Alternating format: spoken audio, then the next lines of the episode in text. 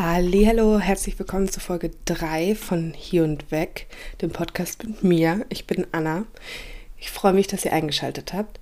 In dieser Folge geht es um Trekking im Schwarzwald. Ich war vor zwei Wochen dort wandern. Ähm, die letzten zwei Wochen habe ich gearbeitet in Köln und direkt davor war ich wandern. Diese Folge ist auch im Voraus aufgenommen, weil wenn diese Folge rauskommt, bin ich gerade auf dem Deichbrand-Festival. Das ist in der Nähe von Cuxhaven. Ähm, deshalb musste ich auch diese Folge im Voraus aufnehmen, aber euch stört es ja nicht. Ihr wisst ja nicht, wann ihr die, wann ich die aufgenommen habe, sozusagen. Genau. Das Trekking im Schwarzwald, das war das erste Mal, dass ich sowas hier in Deutschland gemacht habe. Ich war schon zweimal wandern und habe Fernwanderungen gemacht auf Teneriffa mit meiner Familie. Und zweimal haben wir dort auch gecampt. Ähm, das eine Mal war jetzt im Juni, Anfang Juni. Und dann das letzte Mal, also das Mal davor, war, glaube ich, schon fünf Jahre her. Das war, als wir das erste Mal auf Teneriffa waren. Und seitdem bin ich angefixt. Also ich gehe auch so gerne wandern, aber ich finde, wenn man sein Zelt mit dabei hat und alles mit dabei hat und dann sein Lager aufschlägt und mit dem Campingkocher was kocht, dann macht das schon nochmal ein ganz anderes Feeling, als wenn man nur eine Route läuft. Und deshalb hatte mich das mit dem Trekking immer schon interessiert und ich wusste bei lang gar nicht, dass es so Trekkingplätze gibt. Ich hatte immer gehört vom Jedermannsrecht, was man in einigen skandinavischen Ländern hat, wo man überall campen kann. Und ich habe schon mehrmals gehört von Leuten, die irgendwie, gerade ältere Leute, die Wildcampen waren. Aber dafür bin ich ehrlich gesagt ein zu großer Schisser.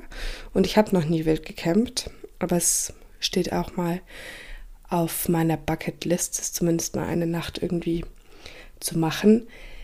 Ähm, genau, und dann habe ich aber von den Trekkingplätzen erfahren. Ich weiß gar nicht mehr so genau wie. Ich glaube, ich bin übers Internet drauf gestoßen, weil ich halt gegoogelt hatte, wo kann man irgendwie wild campen in Deutschland oder im Umfeld. Und bei den Trekkingplätzen ist es so, die, die es hier in Deutschland gibt, dass es häufig kleinere Plätze sind, wo man seine Zelte aufstellen kann. Die sind dann auch oft markiert, also wo man sein Zelt aufstellen kann oder es gibt so Plattformen aus Holz.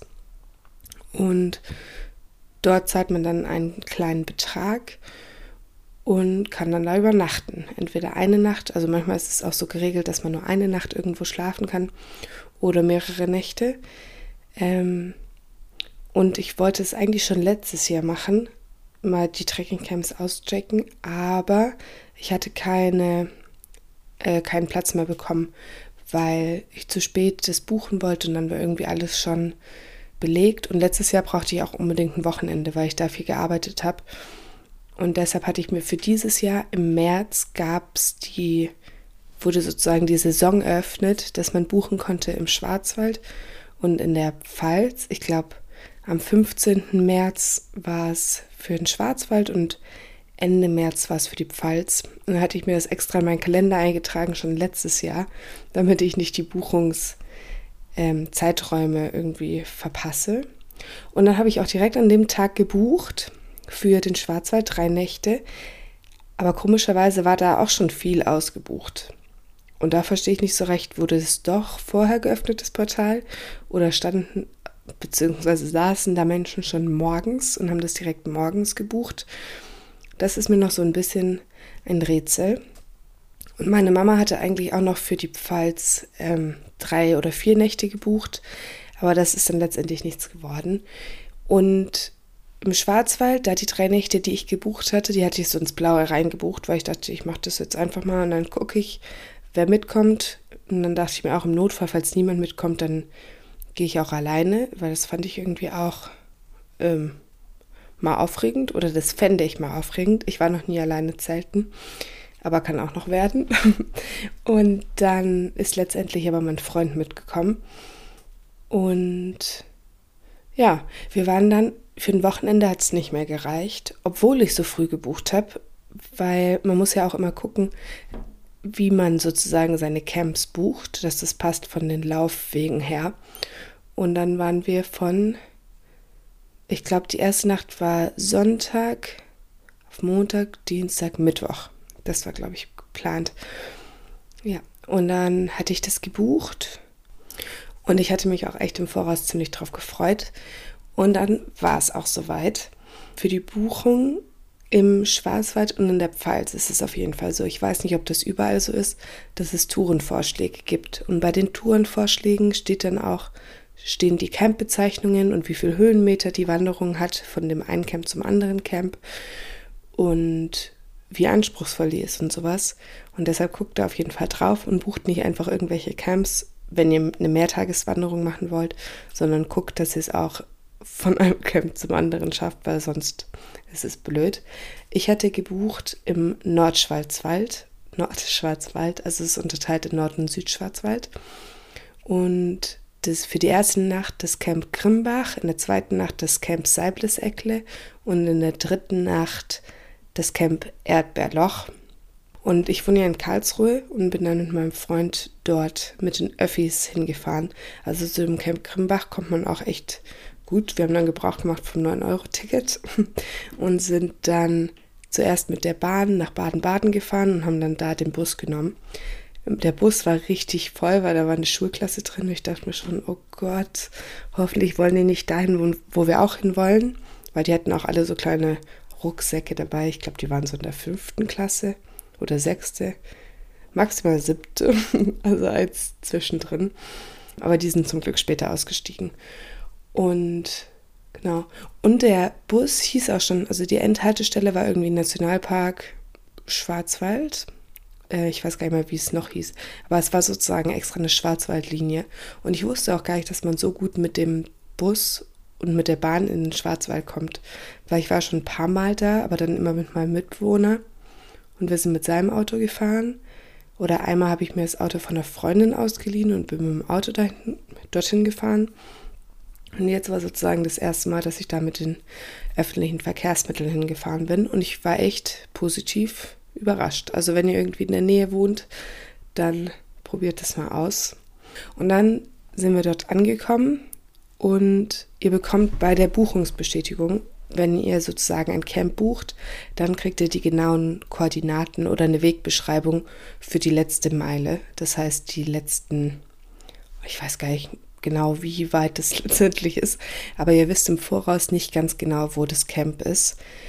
Und dann bekommt ihr die Beschreibung, das hat einfach den Zweck, dass es nicht zu ähm, öffentlich ist, wo die Camps sind, damit nicht jeder dorthin kommt, sondern eben nur Leute, die eine Buchungsbestätigung haben.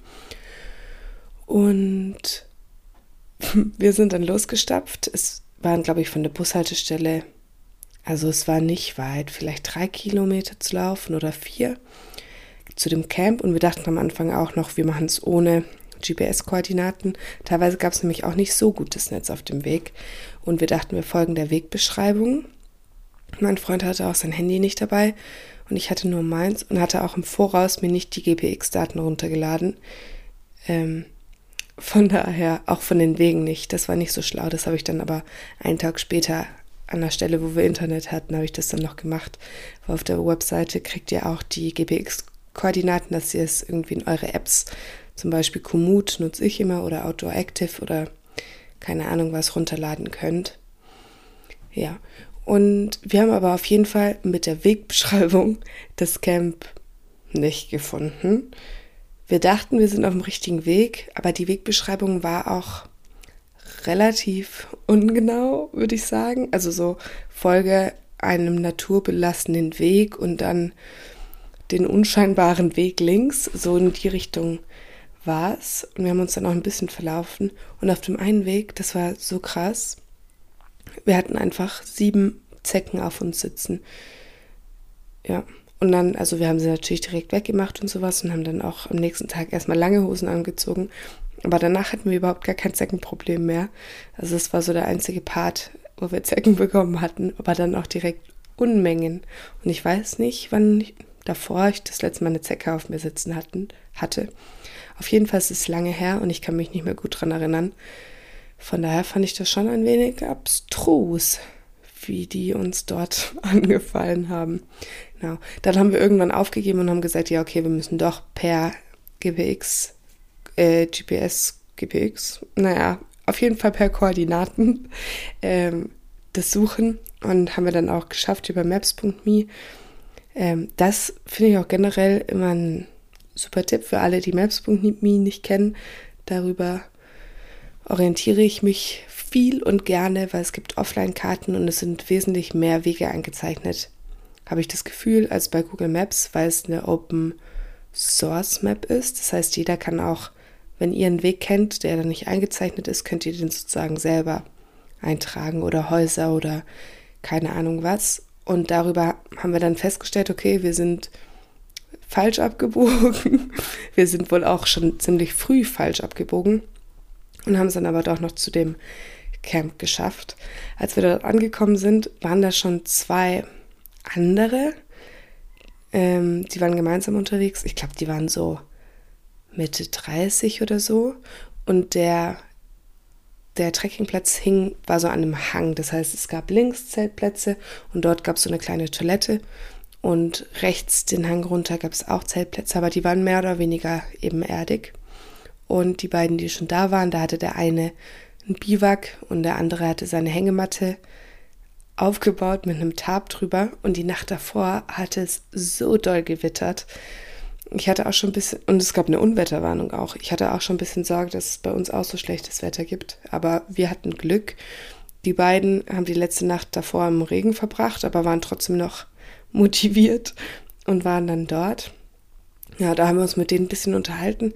Aber irgendwie hatten wir uns mehr auf Einsamkeit eingestellt. Aber die wollten schon auch richtig gerne mit uns reden und haben aber leider auch so laut geredet über oh, Business und Wirtschaft und über auch viele so Poser.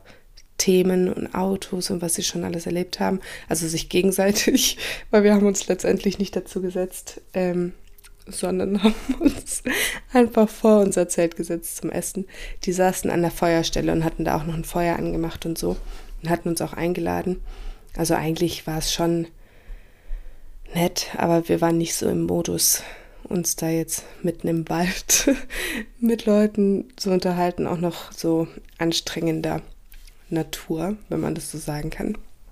Genau. Dort in der Nähe gab es ein kleines Bächlein, äh, wo wir uns unser Wasser gezapft haben. Wir haben das dann abgekocht und ich hatte im Voraus Mikropur gekauft, aber ich wollte es eigentlich als Tabletten kaufen oder mir einen Filter kaufen, aber ich war in dem Moment leider zu pleite, um mir einen, so eine Wasserfilterflasche zu kaufen, weil die, die ich gesehen habe, kosten schon alle irgendwie 80, 90 Euro. Ähm, und früher habe ich die noch nicht so wirklich gebraucht. Also ich kenne auch einige Leute, die das irgendwie mit hatten, so Wasserfilterflaschen auf ihren Reisen in Südamerika oder so.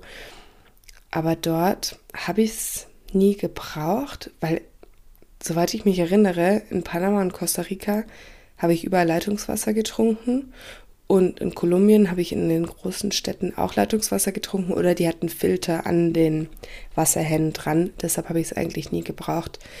Genau. Und dann hatte ich mir so Mikropur ähm, Flüssigkeit gekauft, weil es keine Tabletten gab. Aber das war ein bisschen unklar, wie man das dosieren muss, weil es war irgendwie auf 100 Liter gerechnet, die Dosierungsanleitung also so und so viele Milliliter auf 100 Liter. Aber wir hatten nur so 0,75er oder anderthalb Liter Flaschen und hatten dann, dann letztendlich einfach ein bis zwei Tropfen rein gemacht, aber haben keine Ahnung, wie viel da eigentlich rein müsste. Ja, wir haben das dann aber da trotzdem getrunken und ich hatte nicht so das beste Gefühl dabei, aber es war noch okay. Wir haben dann auch die anderen beiden gefragt, wie die das gemacht haben mit Wasser. Und die haben sich aber irgendwie unterwegs Wasser gekauft. Obwohl ich sagen muss, also wir haben keinen Supermarkt gesehen auf dem Weg. Ich weiß nicht, wo die sich ihr Wasser gekauft hatten. Und die hatten sogar Bier dabei. Und die hatten richtig kleine Rucksäcke. Also mir ist es ein absolutes Rätsel, wie die, wie die unterwegs waren. Aber ja, vielleicht lerne ich das auch noch irgendwann mit so leichtem Gepäck unterwegs zu sein. Aber was heißt leicht? Sie hatten ihre Bierflaschen dabei. Deshalb verwunderlich, auf jeden Fall. Ja. Und zum Thema Gepäck, was mich auch noch verwundert, einer von den beiden, der in der Hängematte geschlafen hat, meinte dann auch noch, er hätte Gewicht sparen können und Platz sparen können, hätte er auch einen Biwak genommen wie sein Kumpel. Aber weil er ein Rückenschläfer ist, Deshalb schläft er lieber in der Hängematte als im Biwak. Er hat dadurch mehr Gewicht und mehr Platz. Und ich habe immer gedacht, wenn man in der Hängematte schläft, dann liegt es nur daran, dass man Platz sparen will und dass es leichter ist. Aber anscheinend, wieder was dazugelernt, stimmt es nicht. Ja, das fand ich auch dann irgendwie eine verrückte Info. Hm. Und dann an dem Abend haben wir nicht mehr so viel gemacht. Wir haben unseren Couscous uns, ich glaube, wir hatten Couscous am ersten Tag uns zubereitet. Wir hatten insgesamt drei unterschiedliche Mahlzeiten dabei. Also fürs Frühstück immer Müsli und Haferflocken. Das haben wir uns auch schon abgefüllt gehabt. Und dann zum Abendessen hatten wir einmal Couscous dabei mit so gefriergetrocknetem Gemüse. Das hatten wir noch, also das hatte ich noch übrig, weil meine Eltern das gekauft hatten für unsere Wanderung auf Teneriffa. Und wir hatten dann noch so Knoblauch drin und Zwiebeln, getrocknete. Und das war echt lecker. Und noch, war auf Teneriffa hatten wir das Problem, dass das Essen, da waren wir aber auch länger unterwegs. Ich glaube, da waren wir fünf oder sechs Abendmahlzeiten brauchten wir da sozusagen. Und da hat es zu wenig nach irgendwas geschmeckt. Aber wir hatten auch nicht noch irgendwie Gemüsebrühe oder Salz dabei. Doch, Salz hatten wir aber nicht genug. Aber auf jeden Fall hatte ich jetzt dieses Mal, als wir im Schwarzwald waren, noch so Tüten Fertiggewürzmischungen. Das kann man eigentlich auch niemandem erzählen. Ich finde, es hört sich auch richtig eklig an. Aber es hat richtig gut geschmeckt. So von Maggi oder von Knorr ist es, glaube ich, gibt es diese kleinen Tüten für was war das eine, was wir, wir hatten einmal für Chili con Carne so eine Mischung und dann hatten wir einmal noch die Mischung für Champignon Rahm Soße, glaube ich. Und das haben wir uns dann einfach in unseren Couscous gemixt und es war echt richtig lecker dann, weil es dann halt Geschmack hatte. ähm, ja, würde ich besser würzen können und könnte ich mehr mit Gewürzen umgehen, dann ja, vielleicht muss ich das lernen, dann kann ich das auch mal selber irgendwie mir lecker zubereiten. Und für den ersten Tag hatten wir Couscous dabei, dann hatten wir noch einmal Kartoffelbrei dabei und einmal Mienudeln. Alle drei waren so, dass man es einfach mit Wasser im Becher aufgießen konnte. Das heißt, wir mussten da nicht irgendwie was kochen. Wir hatten auch nur den Wasserkocher, in Anführungszeichen, den Wasserkochertopf für den Trangia-Kocher dabei. Das heißt, wir hatten nicht die normalen Kochtöpfe dabei, um Gewicht zu sparen. Und ja, haben uns dann da an dem ersten Abend unser Essen gekocht und sind dann auch ins Bettchen gegangen. Ich fand es ein bisschen aufregend, weil mein Freund war echt lange nicht mehr campen. Und ich glaube, er war auch aufgeregt. und er meinte dann auch schon so davor, oh Anna, ich war nicht mehr campen seit, seit dem Zeltlager in der fünften Klasse. Ähm, ja, von daher war es aufregend, aber es hat dann echt gut geklappt. Ähm, ja, ich bin eh eine tiefe Schläferin, deshalb habe ich meistens keine Probleme im Zelt oder egal wo. Ich lege mich einfach irgendwo hin und wenn ich müde bin, dann schlafe ich ein ohne weitere Probleme und so war das da dann auch. Und am nächsten Morgen haben wir dann gefrühstückt.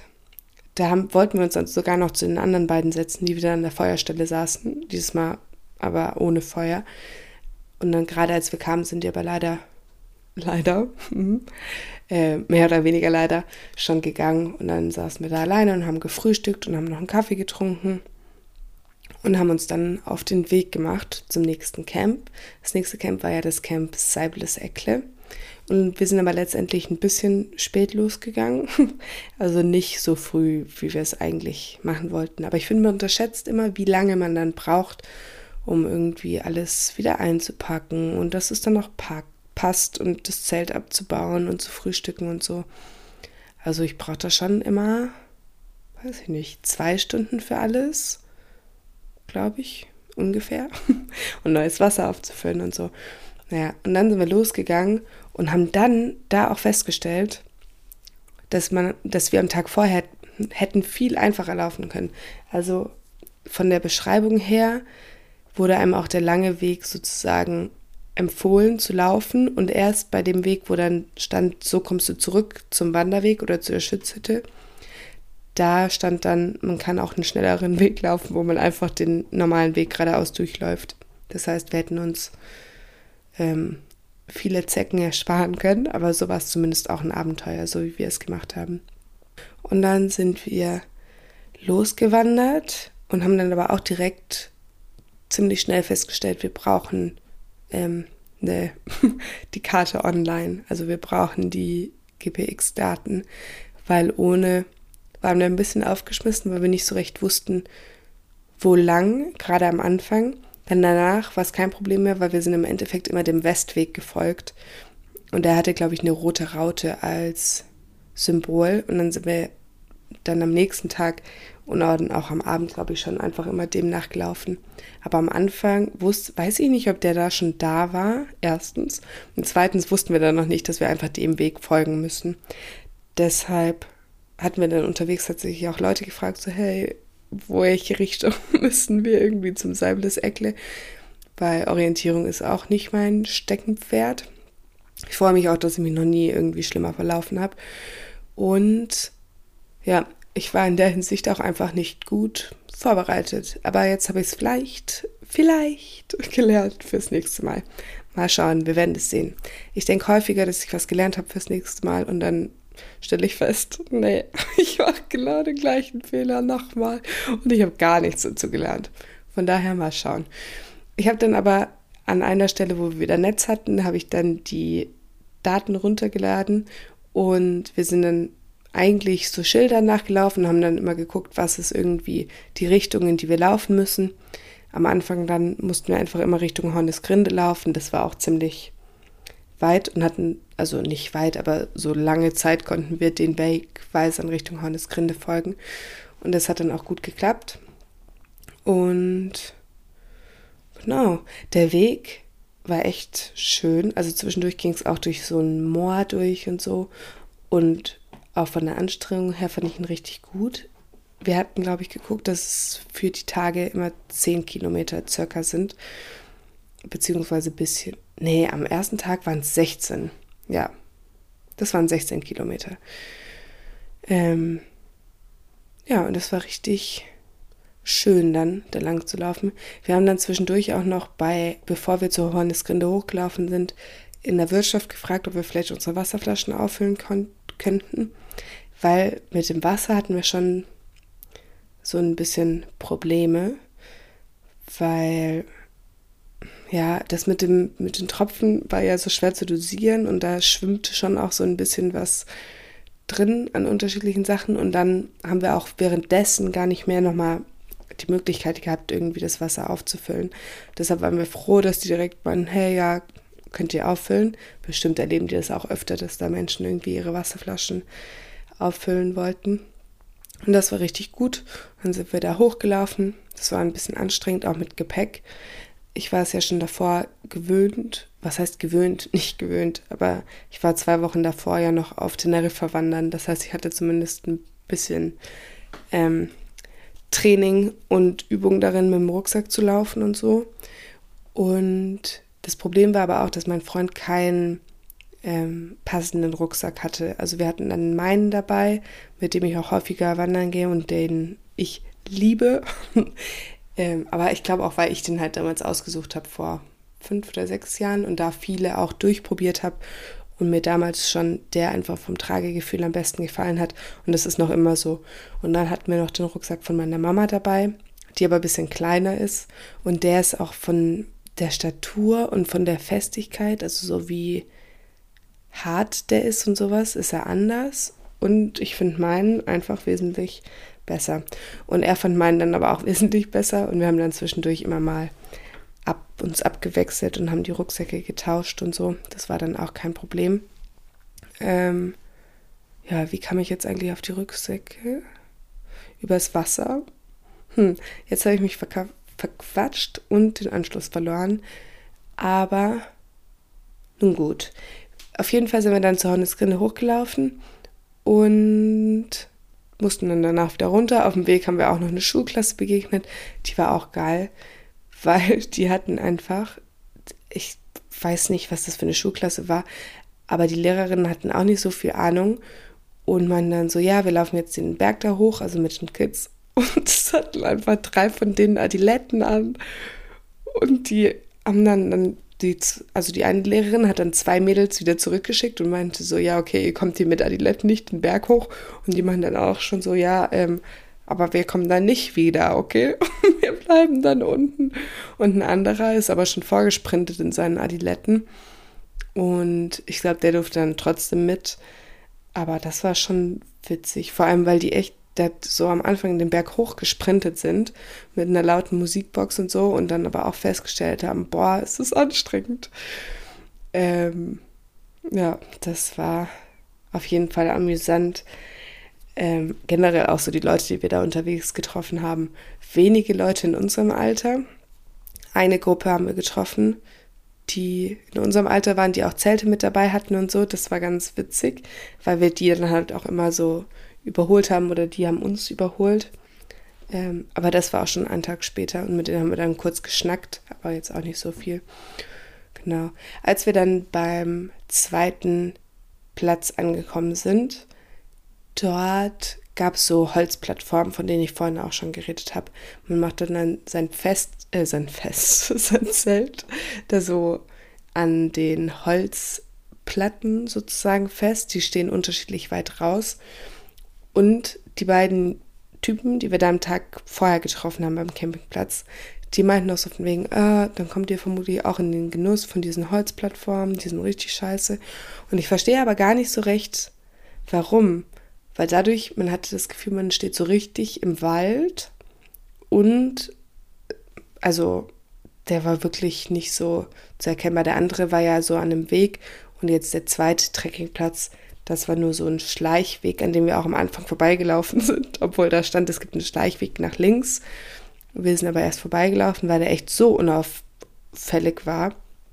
Ähm, genau, und ich fand das aber gut mit den Plattformen. Und da stand dann aber schon, wir sollen unbedingt unsere Lebensmittel alle in den Baum reinhängen, weil es Mäuse gibt und die Mäuse sich teilweise auch durch das Zelt durchfressen, wenn sie wissen oder wenn sie riechen, dass da drin was zu essen ist.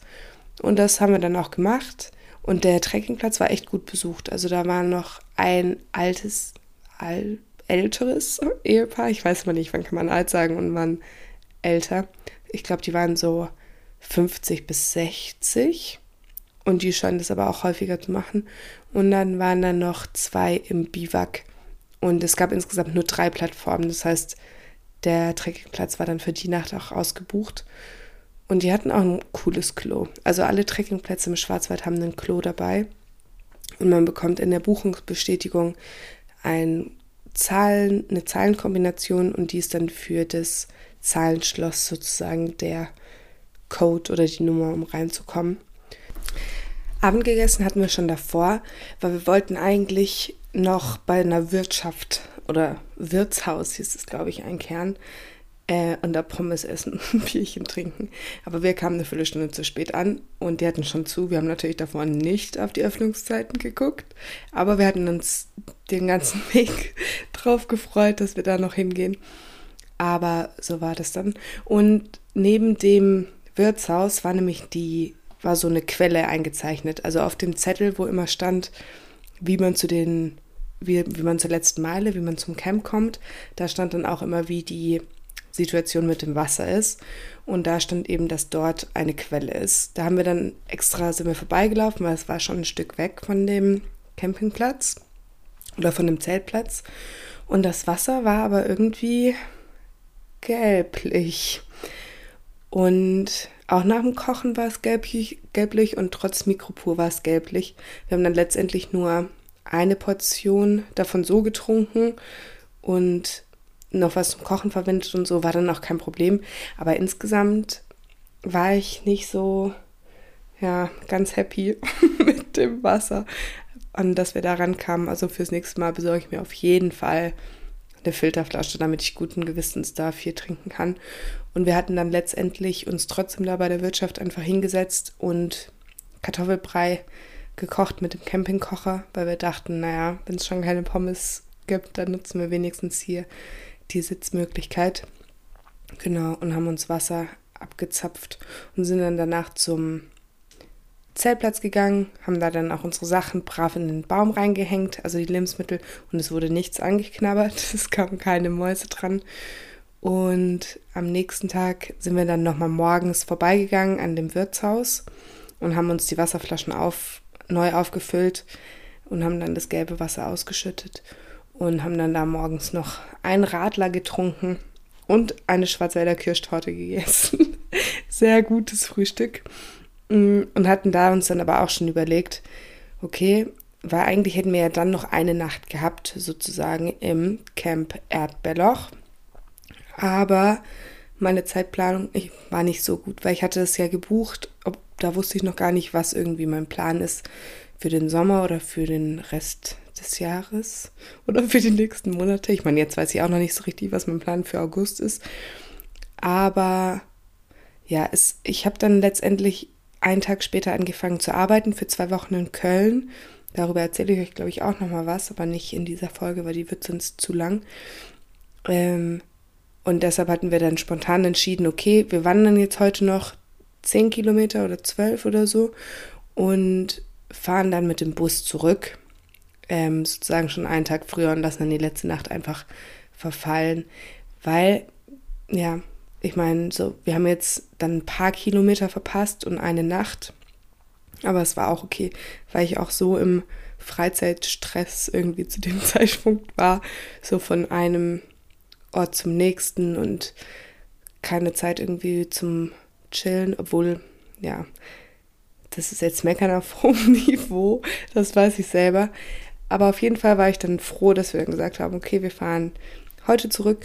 Und die Strecke war aber noch richtig schön, die wir dann gelaufen sind. Also das war echt eine richtig schöne Strecke, die vom Camp Seibelseckle bis, ja, bis wohin sind wir da gelaufen? Ich kann es nicht so genau sagen, müsste ich nochmal nachgucken. Und dann aber, als wir dort angekommen sind und auf den Bus gewartet haben, haben wir dann auch noch da ein Bierchen getrunken und so. Und das war mitten in einer Kuh, also da war so eine Kuhweide daneben und hatte so einen Skilift vor sich.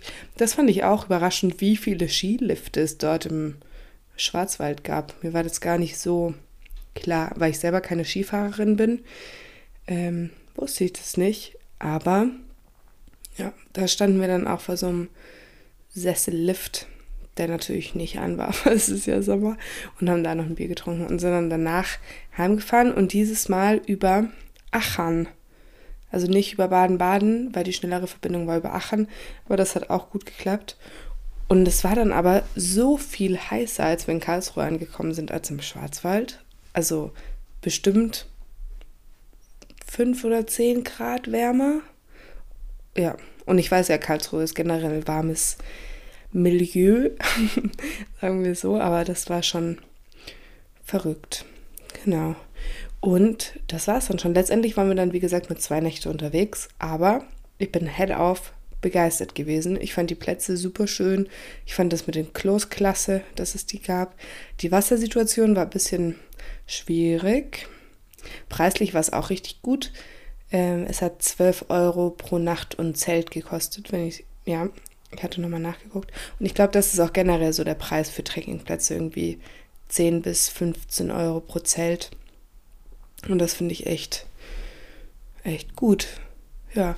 Und jedem, der irgendwie drüber nachdenkt, würde ich raten, macht es. Auch wenn ihr jetzt keine große Ausrüstung habt. Ich meine, ein paar Sachen braucht man schon so. Zelt, Schlafsack, weil sonst ist es ein bisschen blöd.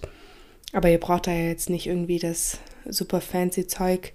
Und vielleicht, weiß ich nicht, könnt ihr ja mal rumfragen bei eurer Familie oder bei euren FreundInnen oder so, ob die was haben. Vielleicht lässt sich da ja was zusammensuchen.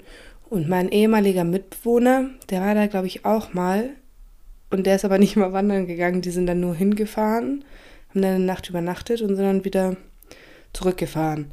Also um mal auszutesten, ob das für einen was ist oder falls ihr noch nie wirklich zelten wart oder noch nie wirklich wandern wart, macht es auf jeden Fall. Es lohnt sich. Und es ist echt ein cooles Gefühl, so in, in den, weiß nicht, in der Natur aufzuwachen. Ähm, und auch, weiß nicht, es kann ja gar nicht überlaufen werden, wenn da nur Platz ist für drei bis fünf Zelte. Und ich fand den Schwarzwald echt richtig schön. So, ich wusste ja schön, aber ich war mit meinem anderen ehemaligen Mitbewohner, war ich mehrmals im Schwarzwald. Aber der läuft nicht so gerne.